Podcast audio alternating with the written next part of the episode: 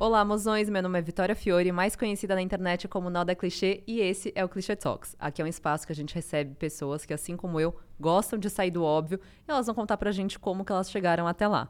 A minha convidada de hoje nasceu. nasceu em 2001. Ela literalmente. Não, gente. Ah, não, 2001! Ai, amiga! Ai, tava Mara! Desculpa! Eu... Nossa, eu errei tudo. Desculpa, não, eu tava certa e aí eu errei. Tá, a gente vai continuar a partir daí. Eu queria dizer que ela tem 21 aninhos, mas já tem uma trajetória de dar gosto. Ela começou na internet há um tempo, né, amiga? Mas ela bombou no meio da pandemia falando coisas que ninguém tinha coragem de falar numa idade tão nova. Então eu admiro muito ela. Ela é uma comunicadora nata, ela escreve coisas lindas. Ela é a Adele Santana. Yeah, que felicidade! Yeah! Amiga, eu tô até muito. que enfim! Amiga, até que. Gente, eu tô tentando trazer a Lele oh. desde a primeira Assim, acho que o primeiro episódio que eu gravei, eu tava tipo, Lele, você pode vir, por favor? E eu querendo muito, só que muito. aí o caos, né? Amiga. Mas finalmente estamos aqui. Tamo aqui. E hoje vai render. Nossa, amiga, muito. a gente tava segurando o papo com a Lele pra, tipo, porque a gente nunca acho que teve um momento Sim, de sentar um almoço, um jantar. Uhum. Então eu tô muito feliz que você tá aqui. A gente vai falar do Portal das Modas, que é, é a plataforma da Lele, que ela, enfim, fala coisas lindas. Ela trabalha na L também. A gente vai tocar Sim. em tudo isso, amiga. Vamos lá. Começando. Tá. Quando que você tomou gosto por moda? Amiga, eu sempre falo que eu não me lembro de uma eu que não gostasse de moda, sim, porque eu sempre vi muito presente na minha vida e eu não sei de onde vem, porque ninguém na minha família trabalha com isso, eu nunca Você tive, comentou disso uma vez, é, eu lembro. nunca tive ninguém perto, assim, trabalhando com moda, vivendo moda, mas eu sempre gostei, assim, desde muito criança. Eu lembro que quando eu ainda tinha uns sete anos, eu brincava de ser estilista, então eu pegava folha de papel, um monte de lápis e ficava desenhando roupa. Ah. E aí, na minha cabeça, de 7 anos de idade, a única profissão que dava para trabalhar com moda era sendo estilista. Amiga, é porque é a única também que é apresentada pra então, gente, tipo, é. faculdade, é. essas coisas. Exatamente. É, então, assim, quando eu ainda era bem criança, meu sonho era ser estilista. Eu já falava isso. E aí, na mesma medida, eu comecei a me interessar cada vez mais por comunicação. Então, eu comecei a perceber que eu poderia juntar as duas coisas. É, eu sempre fui bem falante, aparecida na escola, sempre gostei de participar das peças, de apresentar trabalho, aquilo que ninguém gostava de fazer, uhum. eu gostava. E aí eu percebi que eu poderia juntar a comunicação e a moda. E aí foi, já assim, quando eu tinha uns 12 anos, eu já sabia que era isso que eu queria. Não sabia ainda exatamente, né? Porque tem Sim. muitas. Tem, dá para desdobrar de muitas formas, né? A comunicação de moda, mas já sabia que seria esse o caminho. Amiga, é muito louco você falar isso, porque assim, eu acho que quando eu era. Mesmo quando eu era adolescente, eu acho que eu nunca imaginei comunicação uhum. como uma possibilidade, assim. Eu acho que às vezes por conta de geração, talvez, com Sim. quantos anos você tinha um Instagram, por exemplo? Você lembra disso? Nossa, eu acho que muito nova ainda. É, né? Eu acho que com uns 13, 12 eu já tinha, né? Porque tem 10 anos o Instagram. Então... É muito louco, porque a gente, assim, a gente não tem uma diferença de idade Tão discrepante, grande, é. mas são gerações que eu acho que realmente são muito Uhum. diferentes. E eu vejo é, a sua geração hoje em dia, que também é a minha, mas enfim, mais perto da cidade, no TikTok muito falante, realmente, muito posicionada. Uma coisa que é muito diferente dos millennials, por exemplo, da galera de Super. 30, 30 e pouco.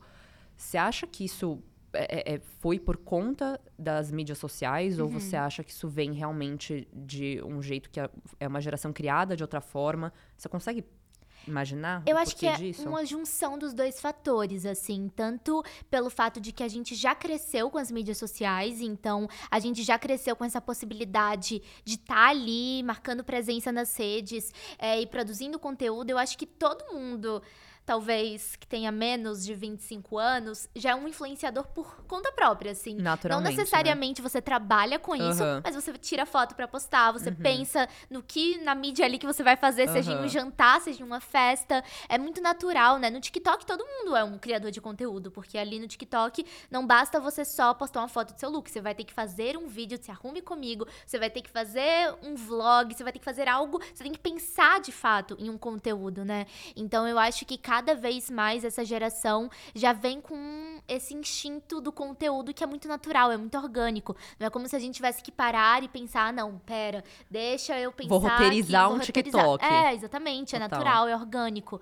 E eu acho que isso é muito bom, né? Assim, porque é, principalmente geralmente as pessoas demoram, né, para se achar, para se encontrar no que é bom, no que no que existe ali uma aptidão, né? E eu acho que eu tive muito essa sorte de descobrir muito nova uhum. o que eu uhum. queria fazer, de tem, sempre ter recebido o apoio da minha família, nunca em nenhum Isso momento. Isso faz muita diferença. Total, amiga, total, porque muita. assim, se em algum momento alguém questiona alguma coisa, às vezes você já vai se desestimulando, né? E isso nunca aconteceu para mim. A minha mãe sempre foi muito, muito ali do meu lado, apoiando tudo que uhum. eu queria fazer. E eu acho que isso é essencial, né? E eu acho que com essas novas possibilidades que as redes sociais nos trazem e com esse outro instinto geracional que a gente tem, a gente já consegue ir pelo menos percebendo as possibilidades. A gente é muito novo para descobrir o que a gente quer fazer para a vida toda, uhum. fato, mas pelo menos eu acho que a gente consegue ter mais noção das possibilidades que estão ao nosso, nosso alcance, sabe? Com certeza, eu acho que é, esse foi um super incentivo para eu ter criado o podcast, mas hoje em dia eu vejo assim até é, é, bom, na verdade, no TikTok, que é uhum. onde, né, entrega o que a gente tem interesse, mas muita gente falando, cara, larguei meu trabalho para fazer isso, hoje em dia eu trabalho remoto de tal forma. É, o mundo, eu acho que tá sendo muito mais expandido para esse lado. Uhum. Eu vejo até por um comportamento, assim, é nítido. Eu tenho amigos que fizeram cursos muito mais é, é, clássicos, assim, tradicionais, direito, enfim. E hoje em dia eles se questionam, assim, como uhum. é que eu uhum por onde que eu entro para às vezes ter uma rotina um pouco mais tranquila, para às uhum. vezes fazer os meus horários, ter muito mais essa liberdade que eu acho que é uma coisa que a geração Z preza muito. Muito, totalmente. Né? Tem uma outra relação com o trabalho, né? Eu acho que os millennials tinham essa coisa de ser muito workaholic, de valorizar pais, isso. Né? Exatamente. Muito forte. É, do, do, do, trabalho dignificar a sua vida uhum. e quem você é. E eu acho que a geração Z já tem essa outra relação de prezar ali por ter uma qualidade de vida, um bem-estar, né? De entender que a sua vida não depende só do seu trabalho, que, claro, ele é bens. é extremamente importante, uhum. óbvio. É, eu acho que até, né, tá ali associado e, e atrelado aos nossos valores, é o que a gente imagina para o mundo, mas também entender que assim, a gente não é só isso, né? Total. A gente precisa ter uma vida à parte e eu acho que a gente tende a valorizar muito isso, e eu acho que é importante ter esse equilíbrio. E amiga, é, eu, eu gosto muito dessa ideia da gente ter é, essa separação assim, mas você sente que às vezes essa geração que tá tão ligada na internet, ela acaba vivendo pra internet? Porque eu vejo que uhum. tem muita gente saudosa, assim, gente de 30 e poucos anos, que fala, cara, quando eu ia pra festa, ninguém filmava, eu fazia as putarias, não tava nem aí, se jogava. E hoje em dia, realmente, assim, é, é, é muito. Você tá sempre muito exposto, você tá sempre muito visto. Uhum. Cê, às vezes, cê, assim, quantas gafes a gente já não viu que alguém tava filmando um story e a pessoa atrás tava falando. Uh, Então, assim, eu fico me questionando, tipo, quão bom é isso, mas também, às vezes, os, os, os ônus que isso pode uhum. trazer.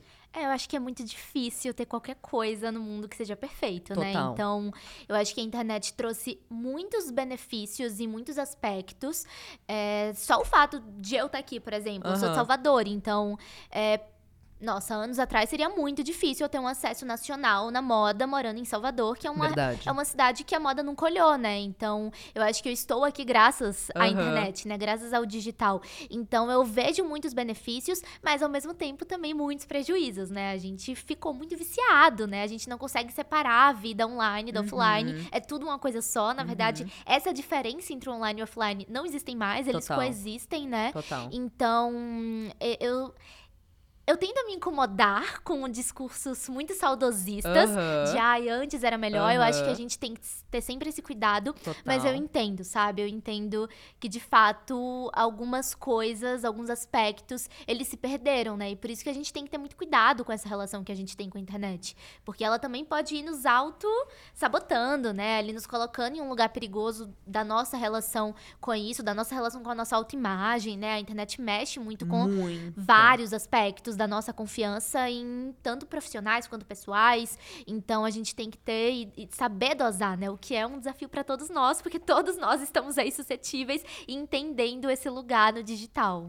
Como é que você separa, amiga, às vezes isso da sua rotina? Assim, tem um momento que você fica off do celular, que você assim, fala, não, hoje eu vou fazer um detoxinho, hoje eu vou dar um, um dois. Como é que você separa isso? Ah, eu consigo bem. Assim, hoje, por exemplo, eu fiz uma coisa que eu odeio fazer, só que eu estou aqui com você e eu não ah. tive como fazer o que eu geralmente faço. Eu uh. acabei de postar um vídeo no Das Modas. Uh. E toda vez que eu posto qualquer coisa lá, eu fico 24 horas ali monitorando Refreshing. os Comentários, comentários. É, porque, aham. assim, não sei da onde veio essa mania, mas nunca tive nenhum trauma, nada Aham. demais, mas eu tenho essa mania de precisar saber o que as pessoas estão comentando ali. É quase que um controle, né? Porque a internet é muito terra sem lei, muitas exatamente. vezes. E É, aí... sei que assim, nunca aconteceu nada, sabe? Aham. Sempre dá bom. Mas eu fico com medo.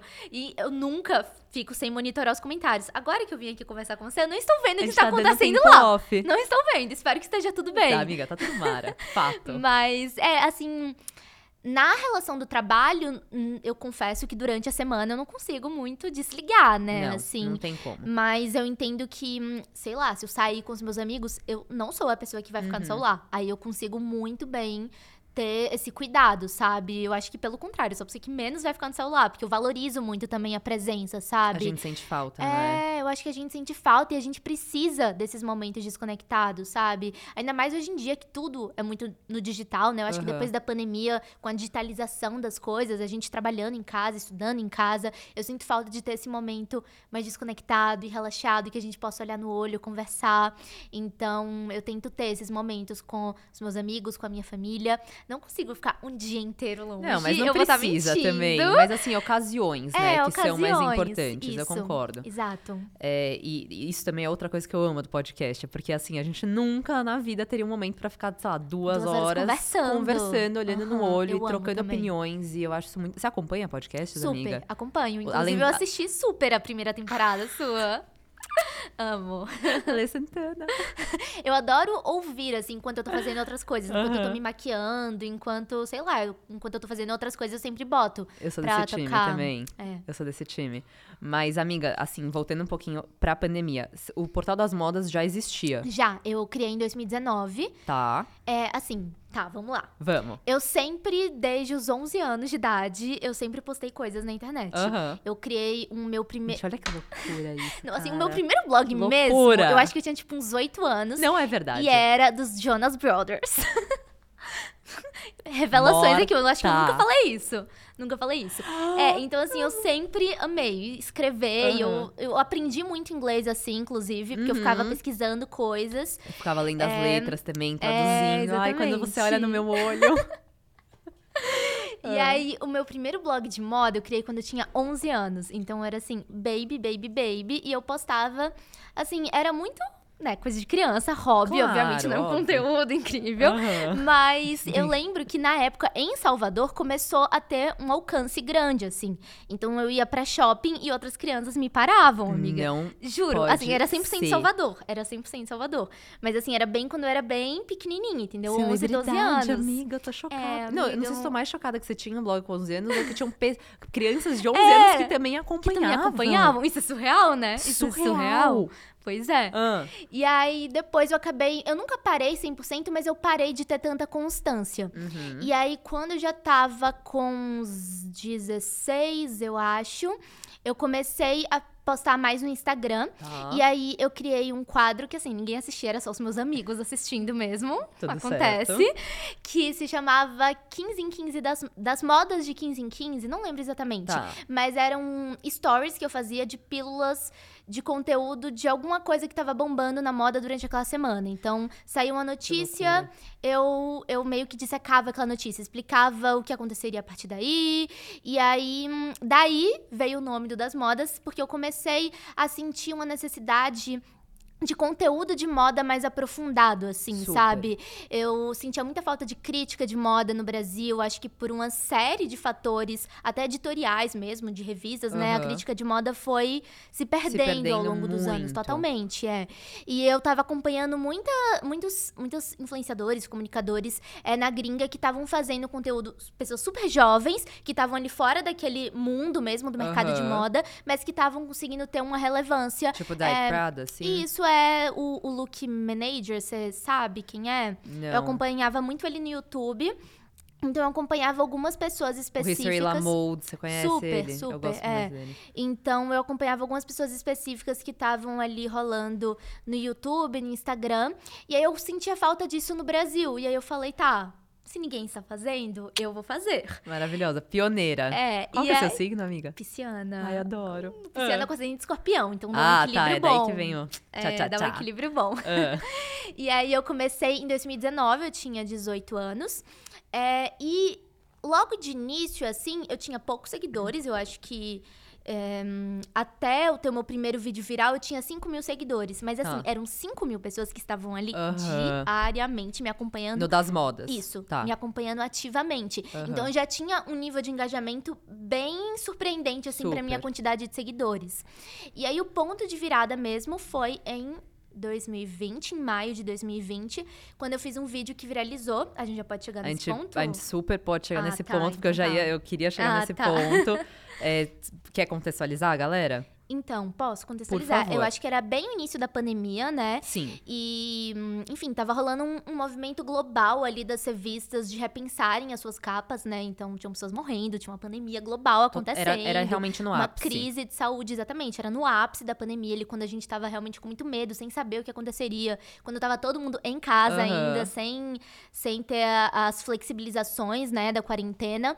E as revistas estavam repensando, né, o seu papel. Porque falar de roupa naquele momento parecia muito fútil, né? Uhum. Parecia muito pequeno falar de um pedaço de tecido enquanto todo um caos mundial estava ali se instalando.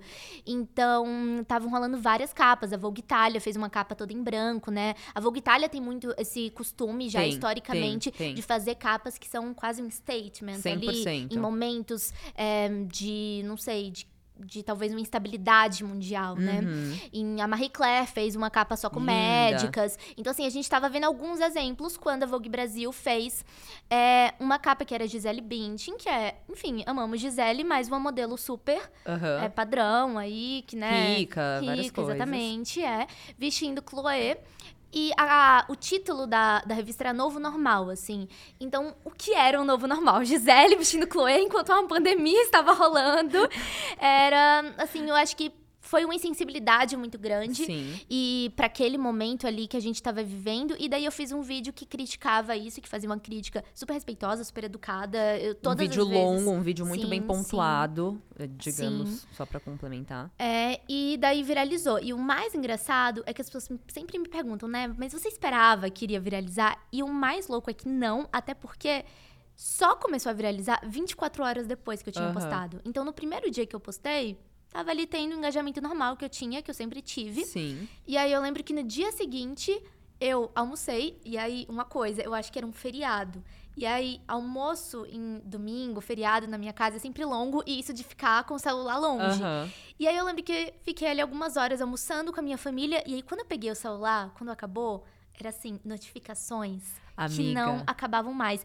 Então até hoje eu não sei dizer o que despertou, Aham. sabe? Porque depois eu vi muitas pessoas super famosas, com milhões de seguidores, repostando, mas eu até hoje não sei quem foi a primeira, sabe? Aham. Então eu não sei dizer até hoje de onde veio Aham. o viral, mas foi assim meu primeiro viral. A, vira- a viralização é algo bem constante assim na minha trajetória, que Sim. aconteceu algumas vezes e que foram essenciais, mas esse foi o primeiro.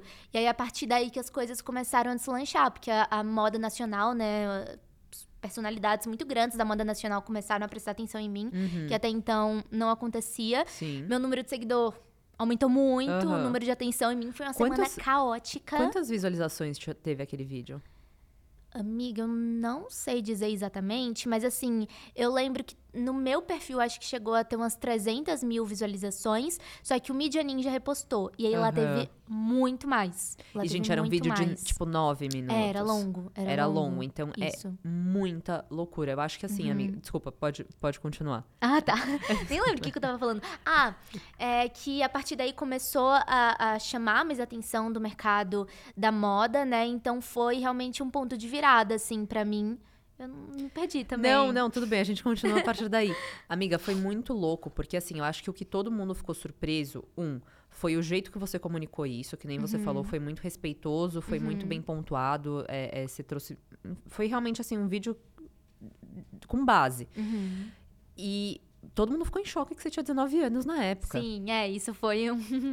Assim, eu acho que isso foi, foi tipo um complemento. O que você tava falando com Sim, a com sua a idea- idade, com totalmente. Fez toda a diferença. E eu imagino que tenha sido uma semana caótica, porque assim, Isso. como todo mundo tava em casa, realmente, eu te vi, mano, em lives, eu, eu acompanhava ferozmente, assim, o que, que Amiga, tava foi um acontecendo, caos, porque foi um caos. foi um caos, mas assim, foi. Eu olhei pra aquilo, eu falei, gente. é Assim, eu fiquei. Eu fiquei surpresa com tudo, mas muito com a sua coragem, amiga. Uhum, É, E eu sinto, também acompanhando a mais agora o TikTok, eu acho que o Harry tem um pouco dessa pegada Uhum, de crítica também.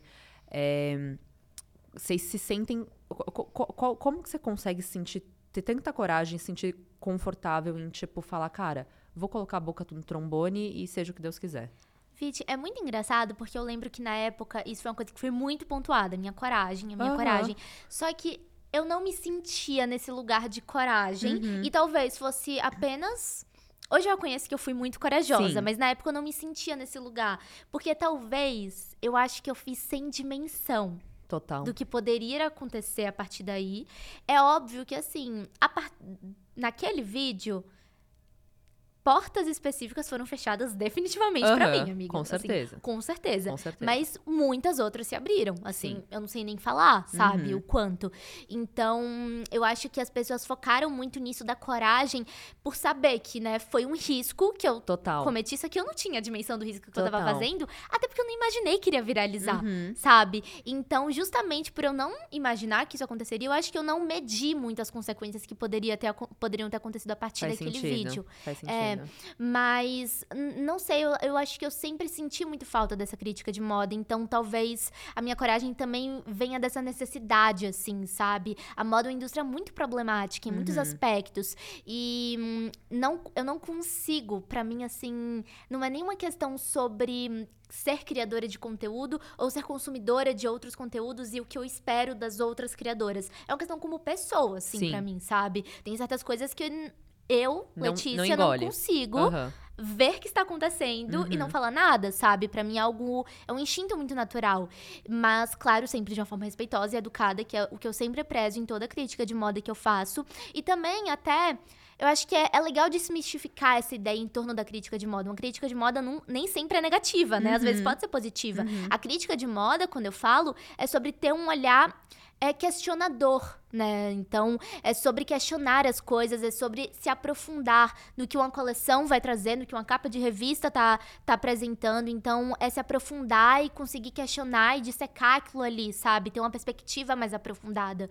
Então, acho que a crítica de moda é isso. E, claro, precisa de coragem, mas eu também acho que sem a coragem a gente não anda pra lugar nenhum na vida, né? Não é nem só na moda, é na vida. Então, a gente precisa tentar cultivar um pouco disso na gente. Ai, amiga, fiquei até arrepiada agora, porque eu acho que. Não, eu acho que re- realmente tem muito fundamento. É, é, a gente sempre associa a crítica a uma coisa muito negativa. Uhum. E, na verdade, eu acho que, assim, a sua crítica, aquele seu vídeo, revirou um- um- um- um- uma revista inteira. Aham, A- a- No caso, né, o que a gente conhece como a maior revista, às vezes, de comunicação de moda do Brasil. Uhum. E muitas coisas, pelo menos, né, do, do, do passar do tempo que, que foi comunicado, mudaram e, e realmente, assim, outras coisas foram, foram se tornando mais relevantes. Eu acho que realmente o seu vídeo, ele foi um pontapé muito importante Uhum. para coisas mudarem. Então, é, é, eu acho que realmente existe, te- tem que ter um pouco essa outra visão da crítica. Eu também fico me questionando por que será? Você acha que no Brasil, às vezes, pra gente é mais difícil esse movimento acontecer comparado a outros lugares? Eu acho que aqui a gente tem um mercado muito fechado, de Exato. muitas poucas É que pessoas, que Uhum. todo mundo se conhece Aham. e que você precisa manter bons relacionamentos pra Sim. você conseguir se manter relevante. Total. Então, o que eu ouvia de muitas grandes personalidades da Aham. moda, inclusive na época, em outras situações de outras críticas que eu fiz, era eu queria dizer exatamente isso. Obrigada É. por você dizer, porque eu não posso, porque eu Aham. conheço tal pessoa, Aham. porque eu dependo disso, eu dependo daquilo. E como eu tava começando ali, eu não conhecia ninguém, amiga. Assim, eu não conhecia ninguém. Não, você eu literalmente não outra- tinha, tipo, nada a É, perder. exatamente, eu não tinha nada a perder. Eu não tinha nada a perder, porque eu não tinha nada, assim, Total, na moda, sabe? Eu não tinha nenhum lugar. zero menos cargo. zero, zero. É, exatamente. Então, eu acho que pra mim era mais confortável e mais fácil do que pra outras pessoas. Sim. Mas eu também acho que, assim, essas outras pessoas também precisam entender, assim. Porque, não sei, eu acho que às vezes a gente acaba caindo muito nesse jogo também, sabe? Dessas relações. E é, é um jogo de muito poder e muito ego, e que também é muito problemático uhum. em certos níveis, né? Assim, um jogo hierárquico que não faz bem para ninguém, né? Com só para quem tá no topo, no certeza. caso. Só pra quem tá no topo. É. Só quem se beneficia é quem está no, no topo. E de resto, as pessoas vão ali precisando se adequar a certos comportamentos que são super danosos, é, precisando silenciar certas opiniões que podem acabar prejudicando a carreira delas. Então, acho que a gente também tem que, tem que questionar isso, sabe? E, claro, medindo os riscos, Com mas certeza. tendo um pouco de coragem também, porque a gente precisa disso. Acho que sem coragem a gente não caminha. Ai, amiga, que lindo isso. Não, juro. Foi muito orgulho, assim, realmente, na, quando você postou o vídeo, eu e umas amigas influenciadoras, a gente tava no grupo e a gente tava tipo, mano, que foda, como assim? Enfim, falamos horrores. e aí foi um, uma época caótica com você, mas veio um convite muito especial depois disso. Sim, né? sim. É, foi alguns meses depois uh. da Ellie, assim, eu, eu continuei produzindo conteúdo, que esse, esse vídeo com certeza me abriu portas para muitas mais pessoas me uhum. conhecerem. E aí eu continuei produzindo conteúdo, tive outros conteúdos virais. E aí, alguns meses depois, veio o convite da Ellie pra eu entrar no time. É, e foi, assim, incrível. Eu sempre fui muito fã da Ellie. Muito. muito. Fã. Sempre foi a minha a revista tava favorita. rasgando seda, assim, Sim, estávamos aqui comentando antes. Não, a Suzana, gente, sério, já escrevi Sim. mensagens pra ela, tipo, chorando. Assim. Ai, não acredito, ela é incrível. Amiga, juro. Aí ela, ela falou que ela chorou também. Eu falei, tipo, Antes de eu entrar nela, eu tenho uma foto com ela de fã que eu, Aham. que eu pedi pra tirar com ela. ah, eu preciso pedir a próxima vez. Então, pra mim foi assim, um sonho. E eu era muito nova, né? Eu tinha 19 anos. Aham. Ainda sou muito nova, mas Não, enfim, eu era mais nova ainda. Aham. Eu tinha 19 anos, então eu cheguei 100% crua, sem ter nenhuma experiência anterior. E pra mim foi incrível, tem sido incrível, eu tenho aprendido muito. Eles te convidaram pra fazer o quê lá? Então, primeiro eu entrei como colaboradora. Tá. Então eu fazia coisas pontuais que iam surgindo ali. A verdade é que assim, eu entrei sem saber o que eu ia fazer e também. a- a- Quando a Ellen te, a Ellen te fala, vamos, você fala sim. Vamos! É, foi exatamente assim, Bora. amiga. Vamos, vamos. Tá? Aham. Nem sabia o que eu ia fazer. E eu também acho que eles também não sabiam direito o que eu ia fazer, sabe? Eu Mas acho tá tudo que. certo. É, queriam me ter no time, Aham. então a gente ia ali encontrar. Então, de início eu testei um pouco de tudo, na verdade, assim, eu passei até por editorias diferentes, fiz coisas que não eram só de moda, fiz coisas de redes. Então, eu fui fazendo um pouco de tudo. E aí depois, alguns meses depois, acho que uns seis meses depois, mais ou menos, é, tinha uma vaga de repórter de moda que estava disponível e aí falaram, se você quiser, é sua. E aí eu falei, quero. Será? É, e eu já tava meio que fazendo isso, assim, no Hum. Dia a dia. Então, aí, de fato, virei repórter de moda desde então. Tudo. E tem sido incrível, assim, pra mim é um aprendizado absurdo e constante. Minha, assim, minha mente abriu muito, sabe? Revirou tudo, todas as percepções que eu tinha foram viradas de cabeça pra baixo, porque quando você tá ali de perto e vendo as coisas na prática, é outra coisa, É né? outra coisa, É outra amiga. coisa. Tem alguns pensamentos que você tinha ou alguns julgamentos que você tinha antes que depois que você começou a trabalhar num editorial eles mudaram? Amiga, eu acho que muito a questão, assim, do dia a dia, sabe? Tá. Porque, porque, querendo ou não, o mercado editorial no Brasil tem certas limitações, né? Super. Então, eu acho que eu imaginava as coisas muito mais grandiosas, Aham. sabe? Muito mais glamurosas. Aham. E aí, quando você tá ali no caos do cotidiano, você vai vendo que, assim, às vezes é muito corrido, É, às vezes são coisas que tem. É, às vezes são coisas que você tem que fazer ali do dia pra noite Aham. sabe? Então eu comecei a entender mais essa dinâmica que rola ali por trás e que eu acho que até hoje quem tá de fora às vezes não tem dimensão, né, Não do tem. caos que é ali o cotidiano dentro de uma revista, até dentro de marcas também. Eu acho que deve ser uma história parecida. Então pra mim eu acho que esse foi o principal ponto. Amiga, eu gostei, quando, antes é, da gente começar a gravar, eu amei como você falou, tipo, o quanto te enriquece é, esse trabalho, assim, acho que Uhum. princ- você sempre provavelmente pesquisou, né, muito antes de, enfim, Sim. falar a sua opinião ou é, trazer pautas, mas como é que, como é que é esse, tra- porque exige, exige muita responsabilidade, né? Muita, muita. Então, como é que você faz essa pesquisa? Como é que você para pra pontuar, você relê, você relê 30 vezes? Como é que é o processo, assim, de você escrever Uhum. uma matéria? Então, desde sempre, desde que eu comecei a gostar de moda, quando eu ainda era criança, eu sempre fui nerd de moda. Uhum. Então, eu abria livros, eu sempre pesquisei muito. Então, eu sempre tive, assim, eu acho que eu sempre tive esse cuidado com a- o, o, aprofundamento do conteúdo, sabe? Até porque eu não consigo ver a moda só no raso, uhum. sabe? Só na roupa, só no tecido. Eu enxergo a moda de forma muito mais ampla, de forma muito mais grandiosa. E eu acho que, inclusive, esse foi um erro, né, da comunicação de moda por muito tempo, que acabou falando da moda apenas por aspectos específicos e acabou afastando a moda de muita gente, né? Com certeza. Então, é, eu sempre tive muito isso em mente, de que eu não queria fazer isso. Eu acho que a Ellie também tem muito esse valor, assim, de fazer um conteúdo de valor valor, que consiga chegar em mais pessoas e que consiga elevar a moda, sabe? Consiga Total. colocar a moda no seu real valor, uhum. que é muito grandioso e que a gente sabe disso.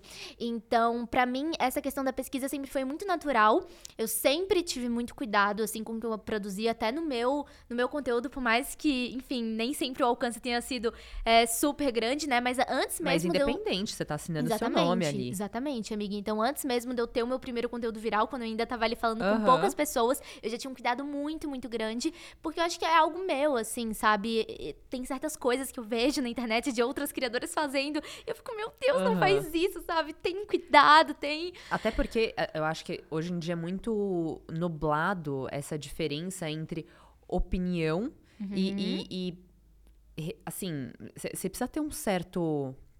Qual que é a palavra que tá me fugindo agora?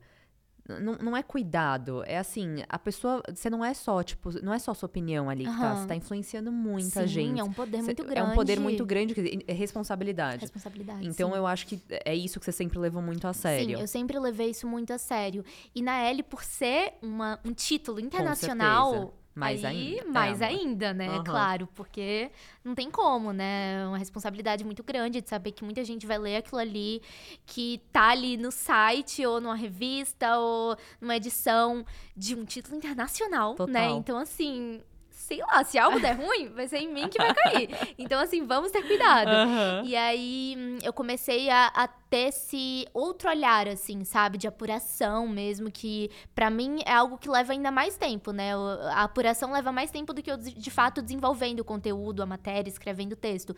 Então, eu pesquiso muito antes de escrever qualquer coisa. E talvez isso seja até porque eu tô fazendo isso há menos tempo. Talvez os meus colegas que já estão fazendo isso há mais uhum. tempo já levam isso com mais tranquilidade, mas eu ainda tenho, talvez uma falta de segurança. Ah, então eu justo, fico. Né, amiga? É, exatamente. Claro. Então eu pesquiso muito antes de, sei lá, se eu vou escrever sobre o tema X, uhum. eu vou ler absolutamente tudo que há no mundo sobre aquele tema X. Até porque tudo parte de um ponto de vista. Sim, sim. E na L a gente tem muito esse ângulo opinativo, né? Uhum. Então não é uma opinião escrachada ali, sim. mas a gente vai é, apontar caminhos, a gente vai falar sobre isso de uma forma mais criteriosa. A gente não vai só expor o fato, mas a gente vai apontar percepções sobre aquele fato. Então eu acho que tem que ter ainda mais cuidado, né? Porque. Que eu acho que é o mais gostoso. É, eu também. E eu só acredito em comunicação de moda assim, sabe? Uhum. Porque expor o fato, todo mundo vai é, dar ó, notícia. Você dá um Google ali, amor, acabou. Pronto, sabe? Total. Hoje em dia, ainda mais com a rapidez da informação. Uhum. Alguém vai dar notícia no mesmo segundo que ela saiu. Qual que é o seu diferencial? Então, assim, Exatamente, sabe? Se você não consegue trazer uma outra, percep uma outra percepção para o público, não... Você vai estar tá fazendo o que tá todo mundo fazendo. Exato. E para mim, isso também no meu conteúdo pessoal é 100% o que eu faço, assim, de trazer a minha percepção. E agora falando de valores, amiga, que eu acho que né, é uma tecla que a gente, tipo, tá batendo durante essas entrelinhas. Uhum. Eu acho que a sua geração é uma geração que caminha muito com os seus valores, seja quando eles vão consumir de uma marca, ou seja quando eles vão acompanhar uma pessoa. É... Hoje em dia, você sente que isso realmente está sendo efetivo, assim, tipo, as, as pessoas realmente estão muito mais se importando muito mais, às vezes, com os valores das marcas, uhum. dos valores da, da, dos veículos de comunicação, do que necessariamente com os produtos da marca, ou com uhum. o, o, design, se é bonito ou não. Porque eu tô vendo, assim, agora saiu a notícia do Kanye, né, com a Sim. Adidas, uhum. que foi uma coisa chocante, intensa, bizarra. chocante e, e bizarra. E assim, eu tenho certeza que talvez se fosse anos atrás e não tivesse esse movimento Iria da internet. Uhum. Acabou.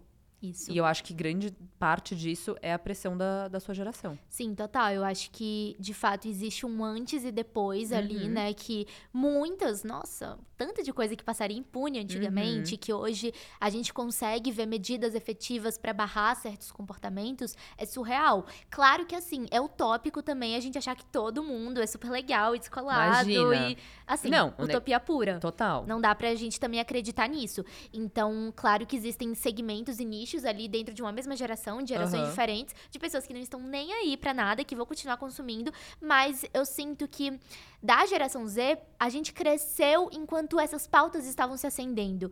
Então, talvez pra gente seja mais natural, sabe? Ter esse outro olhar, ter esse cuidado, ter esse ponto de vista mais amplo, sabe, sobre as coisas, que pra outras gerações que não acompanharam ali durante o seu crescimento, durante o seu Uhum. período de formação, fizeram a sua cabeça de outra maneira, então para elas talvez exista ali um nível de resistência, né, assim, de olhar, ai, mas é isso mesmo, sabe? Então acho que Uma tem essa passão- passaçãozinha de pano, é, às ai, vezes. é. Então acho que tem essa mudança no olhar por, a- por a gente já ter crescido com essas pautas em ascensão. Mas claro que não é todo mundo, mas Sim. assim, todas as pesquisas também indicam essa mudança no comportamento. Você acha que, tipo, hoje em dia, porque assim, querendo ou não, as- a, a galera da nossa geração que opina, que tá lá, não são as pessoas que estão em cargos de poder, Uhum. Sim, né? total. Então, às vezes eu também fico me questionando um pouco co- como que você realmente consegue saber se é um blá blá blá Aham. da marca ou se às vezes é pra valer. Sabe? Porque às vezes eu sinto muita coisa muito mascarada. E aí eu Uhum. fico, tipo, eu acho que a gente tá apoiando isso e também sendo trouxa ao mesmo Total. tempo. É, eu acho que esse, esse é um conflito que eu não consigo ver a curto prazo uma mudança. Uhum. Porque quem está no poder É. não quer sair do poder. Total. Fato. Então a pessoa vai fazer o necessário para se manter ali. Se isso for contratar umas pessoas da diversidade, né? Não ter só pessoas brancas, Uhum. hétero, essas coisas todas que a gente já sabe na sua equipe, ela vai contratar. Se ela tiver que fazer uma linha especial sustentável, ela vai fazer. Mas tudo para se manter ali no topo da empresa, da organização. Então é muito difícil a gente ver ainda medidas efetivas de hum, inclusão nesse nível de poder, né? Não adianta você ter a equipe mais diversa do mundo se ninguém ali vai ter poder de voz, né? Para um caso específico, algo ter uma mudança efetiva mesmo, Aham. sabe? Então, pra mim, eu acho que boa parte das empresas é só blá blá blá, amiga. Assim, sendo muito sincera, Ó. boa parte delas é só em frente às câmeras. Mas eu acho que a gente também tem que ter esse olhar atento, né? E questionador sobre as coisas. Porque a gente tem esse. A gente tem hoje esse poder nas nossas mãos, que é a internet, que a gente consegue mudar muitas coisas é, de uma forma muito mais fácil do que antes. Então, a partir do momento que a gente tá ali atento, cobrando, questionando, a gente consegue caminhar e evoluir para quem sabe um dia a gente ter de fato mudanças mais efetivas e pessoas diferentes em cargos de poder é, para conseguir fazer essa mudança em um nível maior, sabe? Não, amiga, assim, assino 100% embaixo. É que às vezes, eu não sei. Eu por- acho que é por isso que eu, eu fiquei tão encantada com o jeito que você aborda certos assuntos, porque eu acho que você traz um pouquinho de luz pra uma coisa, várias situações que às vezes, às vezes a gente acha que é um pouquinho hopeless, sabe? Por- Justamente porque não tem ninguém falando, justamente Sim. porque não tem ninguém apontando. É, essa veia, ela também existe muito no Portal das Modas. Super, super. Né? E você tá vendo isso como um projeto que você vai tocar por bastante tempo? Você vê esse como, tipo assim, o seu futuro, entre aspas? Super, Se amiga. formou da faculdade. E aí? Então, eu quero muito ter mais tempo. Assim, estou ainda na faculdade, né? Eu faço comunicação e marketing. E a faculdade toma muito tempo da Muito. minha vida. Então, tô louca pra acabar logo e ter mais tempo pra focar, assim, é, de uma forma né, mais profunda no meu conteúdo. Uhum. Porque é algo que eu acredito muito, que eu eu sempre quis acredito fazer. muito. E que, não sei, eu consigo enxergar um futuro ali, Aham. sabe? A gente construiu em pouco tempo uma comunidade muito ativa, muito leal, que tá ali em absolutamente todos os posts, compartilhando, salvando, mandando pras pessoas, assim, são números muito impressionantes, E são sabe? coisas que só quando você traz uma opinião você tem. Sim, sim. né? Porque, total. e também você incentiva muito diálogo nos comentários, que é uma coisa que eu sim. acho muito incrível. É, eu acho que, inclusive, isso vem muito da minha faculdade, assim, eu faço marketing, né? Então eu tenho esse olhar de estratégia mesmo, Aham. sabe? Que talvez alguém que é só jornalista vai focar só no, só no conteúdo. Total. É, então eu tenho muito esse, essa visão de estratégia, de pensar em como eu consigo construir essa comunidade, como eu consigo incentivar esse diálogo, aumentar os números. Aham. Então, pra mim é algo bem importante conseguir equilibrar o conteúdo com a estratégia e eu quero focar no das modas, assim, é um projeto que eu amo, que é meu baby, assim, que eu tenho muito carinho. Todo mundo que me conhece sabe que eu falo com todo o carinho do mundo, porque é algo 100% meu, né? Então que eu tenho absolutamente toda a liberdade do Aham. mundo pra fazer Esse o é que um eu quiser, tesão. do jeito que eu quiser, quando eu quiser, como eu quiser. Isso é incrível. E eu acho que em pouco tempo eu já fiz algo muito legal ali, sabe? Com certeza, então, amiga. eu consigo vislumbrar coisas ainda maiores. E eu acho que é muito legal a gente assinar algo com o nosso nome, sabe? Eu, eu e ter orgulho disso. É, sabe? É bom. Eu não sei, pra mim é, é uma coisinha diferente, Aham. sabe? Quando eu percebo.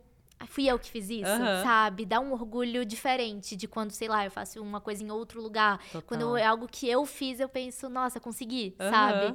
Então dá um orgulho. E também, é, é, tipo, puxa uma veia empresarial também, Super. né, amiga? É, porque a gente tem que ser muitas coisas, né? A gente tem que Total. conciliar cargos diferentes em um lugar só. 100%. Eu acho Uhum. que muitas vezes as pessoas não têm realmente é, é, a, a noção de que, mesmo que seja uma conta de Instagram, você tá sendo tudo ao mesmo tempo, Aham. amor. Você tá sendo design, você tá sendo roteirista, você tá sendo Total. administrativo, você tá sendo absolutamente tudo. Sim. E, e é um bom previewzinho, assim, né? Tipo, do Uhum. que, que aguarda a gente. Sim. Você tá sozinha, por enquanto, no das modas? Sozinha, Você sozinha. escreve, faz, eu faço toca. absolutamente tudo. Edito os vídeos, roteirizo os vídeos. Aham. É, eu contratei uma agência que fez toda a nossa identidade visual há Sim. um ano. É, então. Isso também é, né? É, Calma também. Isso dá uma calma. Eu tenho Pô. Templates pra absolutamente todos Aham. os tipos de conteúdo que você imaginar. Mentira. Templates prontíssimos. Ai, que chique, É, amiga. amiga, tem um- Amei. Pra todo tipo de conteúdo que você imaginar, eu tenho um template pronto. Então, isso no dia a dia também auxilia, sabe? Porque aí é só certeza. pegar, mudar a foto, o texto e pronto, sabe? Mas, é, foi um investimento, inclusive, né? Porque é bem caro, Sim, bem caro. sabemos. Mas Mas é é, sempre um bom investimento. é um investimento total, Porra. né? Você conseguir Nossa. profissionalizar ali a imagem, né? Eu, também é algo que eu sou muito chata com isso, assim. Amiga, até porque é muito difícil hoje em dia você prender pessoas com texto, né? Tipo assim, tem Sim. vários posts que vocês fazem que é imagem e Texto, texto. exatamente. E tem aquele tchá tchá tchá. Aham, isso. E eu acho que é também trazer um pouco dessa veia, até que um- uma revista costuma fazer, de ter esse texto mais aprofundado, só que pensado pro formato e dinâmica do Instagram, né? Que assim, é um desafio conseguir equilibrar essas duas coisas. Muito. Mas que eu acho que a gente precisa pensar em soluções, sabe? Porque eu não consigo acreditar em um conteúdo sempre raso no Instagram. Aham. Claro que, inclusive, eu, como consumidora de outros conteúdos, adoro ver, às vezes, só umas besteirinhas. Amo, precisamos de entretenimento. Vazio, às vezes. Super. Pra, né, esvaziar a cabeça. Mas o que eu gosto de produzir ali no das modas, e eu acho que, inclusive, é muito legal eu ter as duas contas, porque as pessoas que gostam de mim, que me seguem, conseguem ter duas visões diferentes de mim. Completamente. No meu perfil pessoal tem ali eu mais menina normal, que às vezes tá na Relax, faculdade, total. às vezes tá, sei lá, no caos da vida. É, no meu Instagram pessoal eu posto as coisas mais aleatórias do mundo. O que eu amo. É. e no das modas é ali 100% focado em conteúdo, sabe? Então eu, eu gosto de, de ter esse equilíbrio também. De ter várias facetas, É, né, amiga? Porque a gente é assim, muitas coisas. Eu também acho que a gente não pode se levar sempre 100% a sério. Eu tenho muita preguiça disso. Muito. Muita, muita. Então, assim, no meu Instagram, pessoal, no. Lula Santana, eu, ó, Se assim, joga. é, a minha estratégia é não ter estratégia, sabe? É, é isso que eu sempre falo. Aí no das modas, não. Profissional, Sim. conteúdo. Então acho que quem me segue e acompanha os dois perfis consegue ter duas facetas diferentes e que eu, eu- que eu acredito ser o ideal, assim, pra também não ficar sempre só ali o conteúdo, mas Sim. conseguir ter algo mais descontraído. E como é que você se organiza, amiga? Eu tenho muita curiosidade, porque assim, eu na faculdade eu era bem. Eu tinha um Instagram já, mas assim, nem trabalhava com isso, eu só fazia, postava, Uhum. ai, gente, tô aqui e tal. Acabou. Você é regrada, dá pra sim, ver. Sim.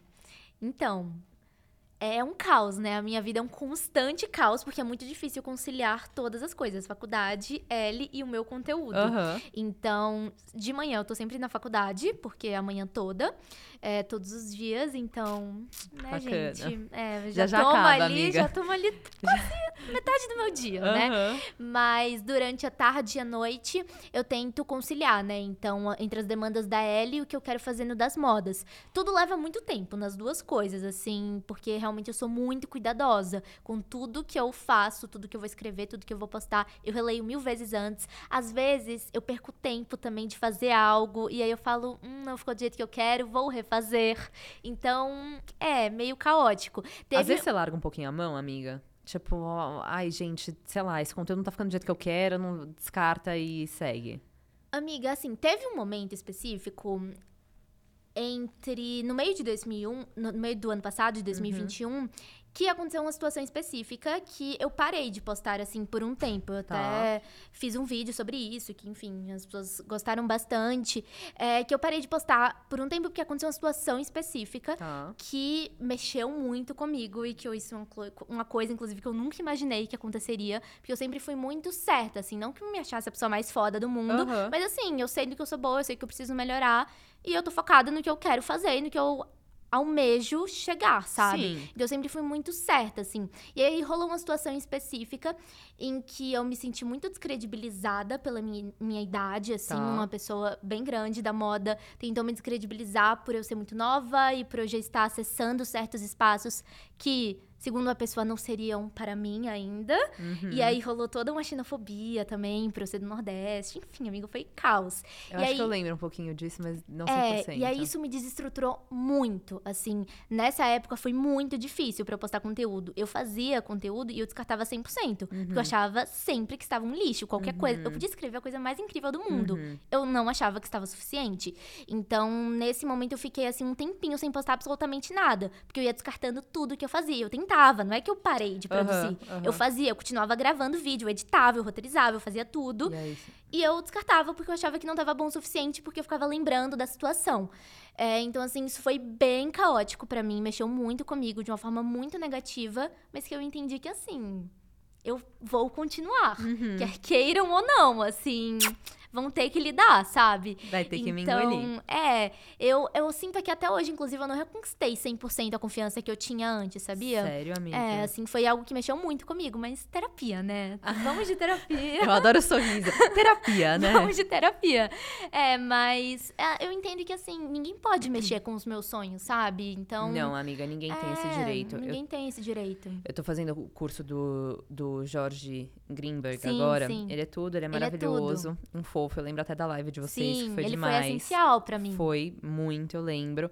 E aí ele recomendou um livro que se chama, acho que Os Quatro Elementos, os quatro. Não vou lembrar do título, depois, eu, Aham. depois eu falo. Mas o segundo capítulo ele fala sobre a importância das palavras.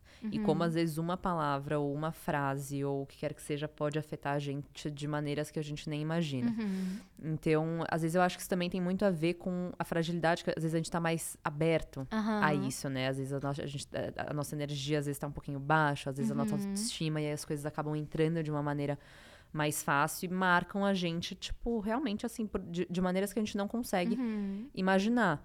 E, e principalmente sendo exposto na internet, né? Isso é uma coisa que eu converso Uhum. bastante com a galera que vem aqui, a gente fica muito sucinto a isso. Sim, sim. Hoje em dia, co- como é- eu imagino que dessa vez talvez tenha sido uma coisa maior, né? Que foi um Uhum. susto. Você tá entendendo como lidar com isso de forma maior? Porque quan- às vezes quanto mais você cresce, mais. Sim, você Né? tá suscetível Você tá a suscetível. certos comentários, né? Exato. Uhum. É, essa situação foi bem específica, assim, Tá. sabe? Não é uma coisa. Tipo, É, foi bem específica, uma vez única que aconteceu, que é isso, Uhum. assim, qualquer. Sei lá, eu sinto às vezes que eu não sei o que deu em mim, sabe? Pra Aham. ter mexido tanto comigo, mas eu acho que foi de fato o contexto, que enfim, eu não gosto nem de entrar em detalhes. não. Porque, hum, não sei, eu acho que, enfim, vamos Não, deixar vamos, levar, vamos deixar sabe? lá, Vamos super, com certeza. É, mas foi uma situação muito específica e que, enfim, não tinha acontecido nem outra Aham. vez, não aconteceu outra vez. É, mas comentário, por exemplo, algo que mexe zero comigo e que, pelo incrível que pareça, por mais que eu faça um conteúdo que às vezes possa dividir opiniões, raramente chega comentário assim de hate, sabe? É muito, muito raro mesmo. Só quando o conteúdo furar muito a bolha Aham. e aí chega uma galera assim. Nada, Nada, a ver, ver, perdida. Perdida, que eu assim, não sei de onde veio. você saiu? Aí aparecem umas coisas, mas eu nem Mas ligo, porque é aquela coisa Total. sabe, falando as coisas Aham. mais. Eu sou bem ai. assim com comentário também. É, eu não, não tendo a ligar muito.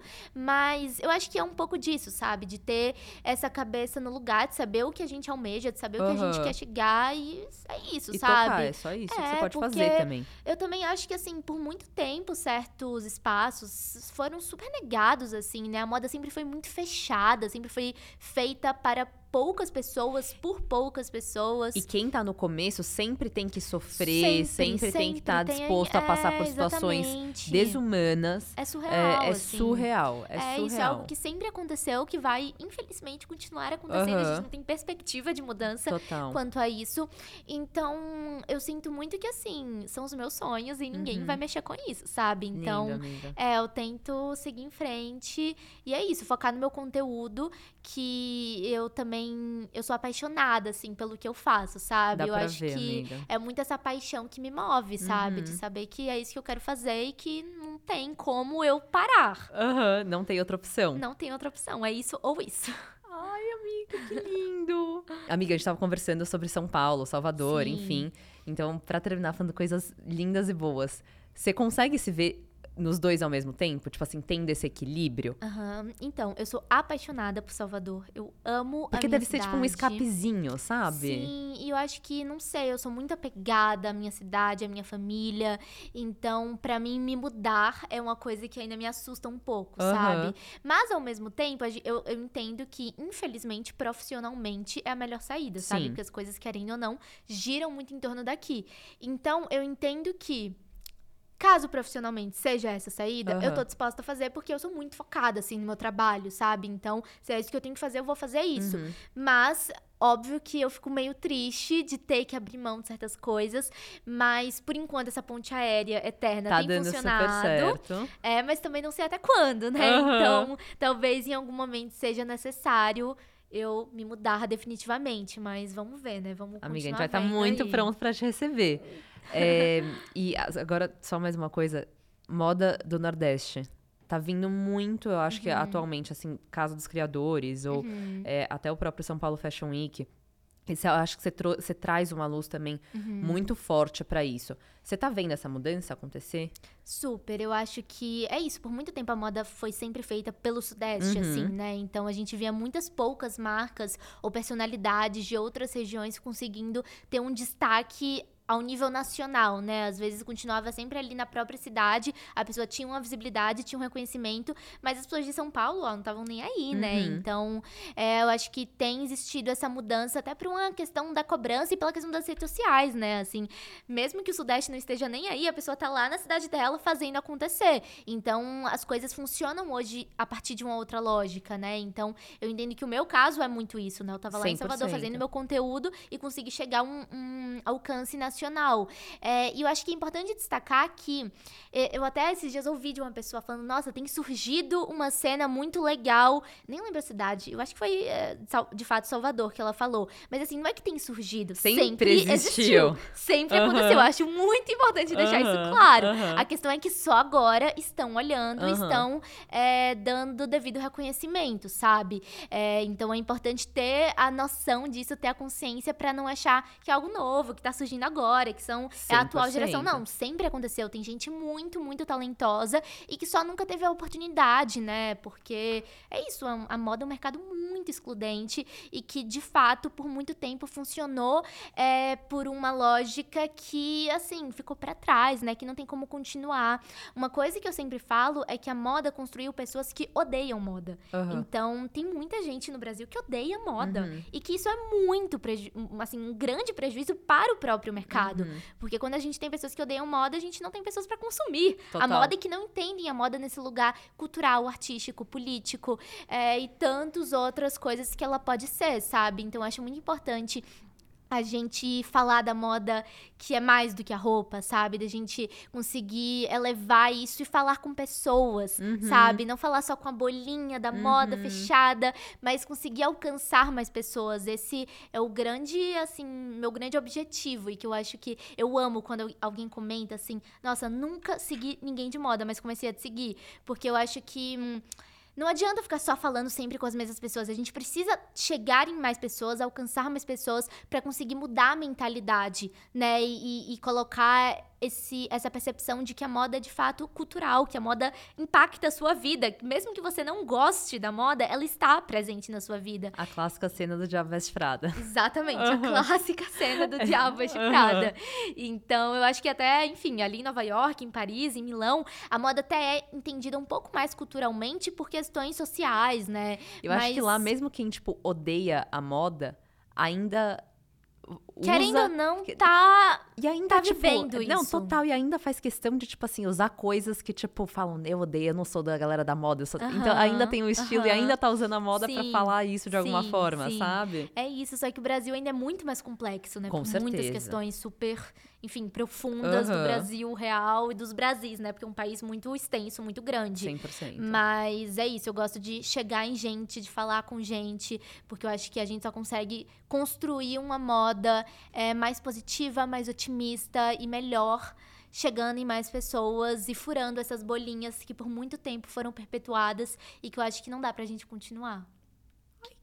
Gente, sério, Lele Santana. Amei. Não, amiga, foi tudo. Ai, eu quero mais. Eu, eu sei, amiga. Mais. Não, tá, então só vou fazer mais um comentáriozinho. É muito engraçado porque a moda, do jeito que a gente conhece, assim, fora do Brasil, principalmente, os elementos que mais é, a gente é conhecido por vem do Nordeste, né? Que é a renda, sim, que é o sim, crochê, sim. que é assim, muitas vezes a seda, que uhum. muita, muitas marcas vêm para cá atrás disso.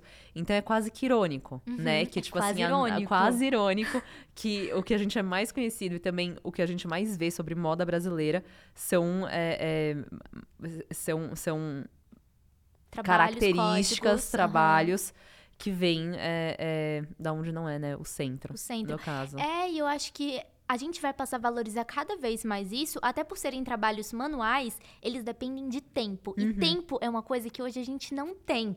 Então, se é só uma máquina fazendo, assim, qual é o valor disso hoje, sabe? É muito fácil você ter máquinas fazendo, mas uma pessoa parar e fazer manualmente uma coisa o que é mais luxuoso do que não, isso, não sabe? Existe. Exatamente, ela tá ali dedicando tempo da uhum. vida dela a isso. Então, isso é o ápice do luxo. Isso é o ápice do luxo. Eu acho que, assim, tem marcas que hoje em dia... O Alexandre Pavão, por exemplo. Incrível. Incrível. Incrível. Ele vira e fala que é minha bolsinha 45 dias. é isso, e tem que valorizar. E a, a galera espera. A galera... Não, Gente, o que, ele, não, o que Alexandre construiu é Do, fora de dois série. meses. Eu vou amanhã no ateliê dele. Eu tô Mentira. animada. Eu tô animada. Ele vai fazer eu uma pra você, amo. provavelmente. amo. Eu tô muito animada, eu sou fã. Assim, Não, o que ele muito construiu é inédito na moda brasileira, né? Um 100%, estilista independente. Uhum. Esgotar coisas em segundos. É bizarro, Assim, amiga. definitivamente não é pra qualquer um. Não, não é pra qualquer um. E, é, é- enfim, é, é uma loucura esse homem. Não, Eu- surreal. É, não, é surreal. Mas, mas é, é, eu tô sentindo que existe, sim, um movimento de pessoas que eu acho que estão mais dispostas a isso. Uhum. E também toda essa questão, né, Shein, etc. Eu também tô vendo. É que é muito tentador, mas, gente, acho que são coisas que hoje em dia, por exemplo, sei lá, a Zara. A Zara ter feito o negócio de second hand, você acha que. Você olhou mais a fundo? Você teve eu, tempo de eu dei pesquisar? uma procurada. O que você acha? Eu acho Quero saber. Eu acho bem complexo isso, Tá. de fato, ser uma iniciativa. Eu hoje ouvi uma coisa, eu tava no Iguatemi Talks, que aí tava tendo. Ah, Eu vou amanhã, você vai amanhã? Eu vou. Eu devo ir em algum horário. Tá, em a algum, gente vamos, fala. Tá bom, te vamos mando marcar, mensagem. então. Tá bom, é, pra gente estar no mesmo horário. Mas eu fui lá hoje e aí tava o CEO da Moncler. Não lembro Isso. mais o nome dele, eu acho Não, que era Reno Fini, não lembro. Mas e aí ele falou uma coisa que, obviamente, a Moncler é uma marca mundial de luxo, que assim, Sim. gente, não é pra qualquer um Não. conseguir ter a mesma escala e produção que eles têm. Com mas certeza. é apenas um, um- Tamo aqui. Tá, uma tocando, pílula de é. conhecimento. Que ele falou algo que eu achei muito interessante, que é... Uma marca não é sustentável se ela faz uma linha sustentável. Enquanto as outras não são Uhum. sustentáveis. Faz a sustentabilidade tem que estar em absolutamente cada aspecto interno e externo da organização, da empresa. Então, assim, óbvio que, sei lá, se a Zara faz uma coleção sustentável, uma linha sustentável, de alguma forma eles vão estar, sim, reduzindo o desperdício da marca. Mas, assim, ainda assim, existe uma produção em Ou escala. pode ser que eles estejam fazendo a mesma coisa que eles estão fazendo é, mesmo e número só e só adicionando mais. sustentável. Ou só adicionando mais uma marca pro mercado É, que é sustentável, que exatamente. também não é 100% sustentável. Eu acho essa vira... conversa muito complexa. Aham. Até porque eu acho difícil a gente avançar na pauta da sustentabilidade colocando sempre a culpa no consumidor. E eu acho que é sempre isso que acontece. Então, os Concordo. culpados sempre somos nós, Aham. né? Os consumidores médios que, assim. Aham. Às vezes a gente só tá querendo comprar uma roupinha. Às e vezes é só uma calça que você é, e às tá vezes é só uma bom. calça Aham. que, sei lá, era que você queria, você só achou na fast Aham. fashion. Mas, claro, eu acho que a gente tem que ter o cuidado com o comportamento individual, né? Até pra gente estar atrelado ali aos nossos valores, não ser incoerente. É, o comportamento individual, ele tem sim valor, não é isso que eu estou dizendo. Mas tem que ser olhado. Mas. É, necess... assim, não adianta eu ser a pessoa mais sustentável do mundo, que eu não sou, tá, gente? Não sou a pessoa mais sustentável do mundo. Mas se eu fosse a pessoa mais sustentável do mundo, não adiantaria de nada enquanto tem empresas gigantes desperdiçando Uhum. água, sabe? Então, assim, é uma coisa que é política e que é econômica. Ent- Uhum. Então, tem que ter uma legislação, sabe? Que Total. regulamente essas empresas gigantes que estão aí é, tendo produções super irresponsáveis, não só na questão do impacto no meio ambiente, mas até na questão trabalhista, né? Com Assim, de ter certeza. profissionais em condições desumanas, Pra mim é o que mais pega, precárias. assim. Eu amo o planeta, mas assim, pra mim isso é Eu amo o planeta. Não. Mas as pessoas, as pessoas. Mas, tipo, mas as pessoas. Isso, As me, pessoas, isso me pega absurdo. sabe? Então, sim. assim, recebendo sim. centavos pra produzir Uhum, milhões uhum. de peças. Uhum. Então, eu acho que a sustentabilidade tem que passar em cada aspecto aí, sabe? É muito difícil a gente avançar e conseguir, de fato, ter medidas efetivas enquanto a gente tá só falando, não compre fast fashion. Gente, a cobrança tem que estar lá em quem tem, de fato, poder pra criar regula- regulamentações, sabe? Criar uma legislação. Só que isso, a moda não é entendida nesse lugar. Então, assim, Não. quem liga? Quem liga? É. Se tem trabalhador ali Aham. se fudendo? Quem É, liga? total. Às Quem vezes, até, até justamente por causa disso, porque não tem um rosto, Uhum. É difícil, né? da- da- às vezes essas pessoas se sensibilizarem de Sim, certa sim, forma. é isso, é sabe? Eu acho que é por isso que, assim, cada vez mais eu aprecio muito quando a, a marca, às vezes, mostra mais o processo, ou então tem um Não, pouco super mais. importante. Hoje em dia é muito essencial. importante. Eu é gosto essencial. muito de ver o processo das coisas. Não, não tem como você criar qualquer coisa hoje se não for humanizado. Uhum. Eu acho, inclusive, que isso foi um grande diferencial, assim, no meu conteúdo. E que eu acho que as pessoas se apegaram e eu consegui construir uma comunidade tão ativa porque sou eu ali nos vídeos, sabe? Falando. Amiga, E sem... isso me blinda também de uma forma muito grande, porque as pessoas- sempre que eu escrevo um texto, por exemplo, sempre vai ter um comentário. Lele, eu li com a sua voz. Então, assim, as pessoas sabem que sou eu que tô ali escrevendo, que sou eu que tô fazendo. Então, isso me blinda de, dessa forma de, assim, é uma pessoa que está fazendo isso. Eu não vou Total. destilar uma coisa super Total. raivosa, porque eu sei quem que tá fazendo isso, eu sei quem é essa pessoa, eu gosto dela. Uhum. Então, acho que também é uma forma de se conectar é, de uma forma mais afetuosa, né? As pessoas criam um laço com você, 100%. torcem por você, vibram por você. 100%. E eu acho que isso para marcas, revistas, organizações, seja lá qual tipo de empresa for, hoje em dia não existe outro caminho além de humanizar e conseguir criar uma conexão verdadeira, Uhum. sabe? Com o consumidor, com o cliente, enfim. Até por marketing, né? Marketing. Tipo, é marketing puro, puro. Puro. Puro. Não, não, Total. não, não tem outra, outra, coisa.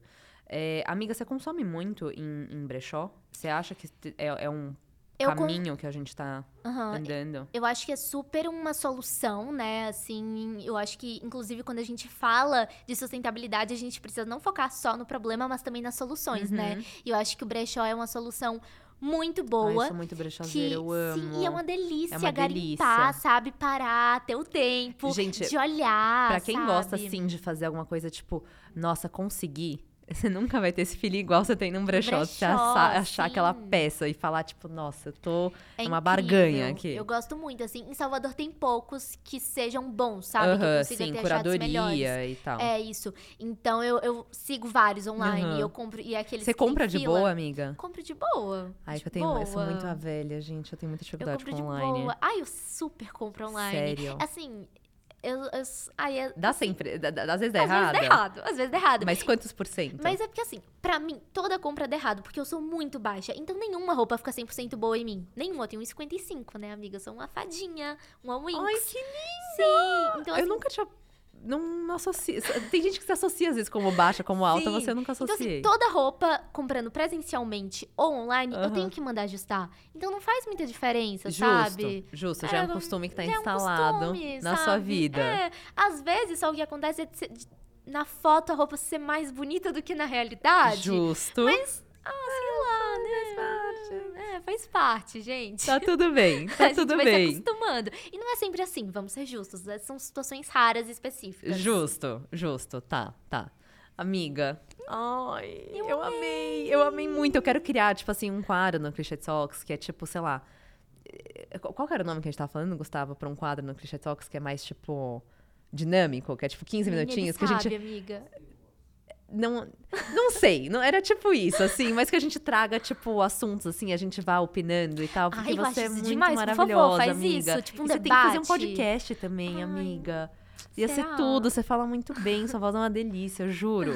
Ia ser muito incrível. Tá, eu vou cobrar ela. Quando ela vier pra São Paulo, eu cobro dela, ela vem tá pra bom, cá. tá bom. A gente Combinado. divide o estúdio. É, vamos ser coleguinhas. Ai, eu amei, eu amei muito obrigada muito. pelo convite. Amiga, obrigada a você eu por ter admiro vindo. muito você, assim, eu acho que o seu trabalho é incrível. É é uma das influenciadoras, assim, que eu acompanho, de fato, que eu gosto. Então, é um prazer estar aqui Ai, conversando com amiga. você. Obrigada pelo convite, obrigada por me receber. Amiga, o Prazer quero é... vir outras vezes, tá? Amiga, pode vir. Não, a gente tá. Bom, todo mundo que vem aqui vai vir de novo, porque nunca é tempo suficiente, nunca são tópicos o suficiente. E eu que te agradeço por estar aqui, amiga. Foi um prazer. Eu queria muito que você tivesse vindo há tanto tempo, justamente porque você sabe falar muito bem, você tem opiniões muito, muito claras, você, você- você, é, é, é, navega dentre muitos assuntos e é sempre uma delícia te escutar. Então, obrigada por ter vindo aqui. Eu que a gente se vê amanhã. Gente, muito obrigada. Se vocês ficaram até agora com a gente, se inscrevam no canal, deixem o like no, deixem o like no vídeo, comentem aqui e eu vejo vocês na próxima semana. Um beijo, até a próxima.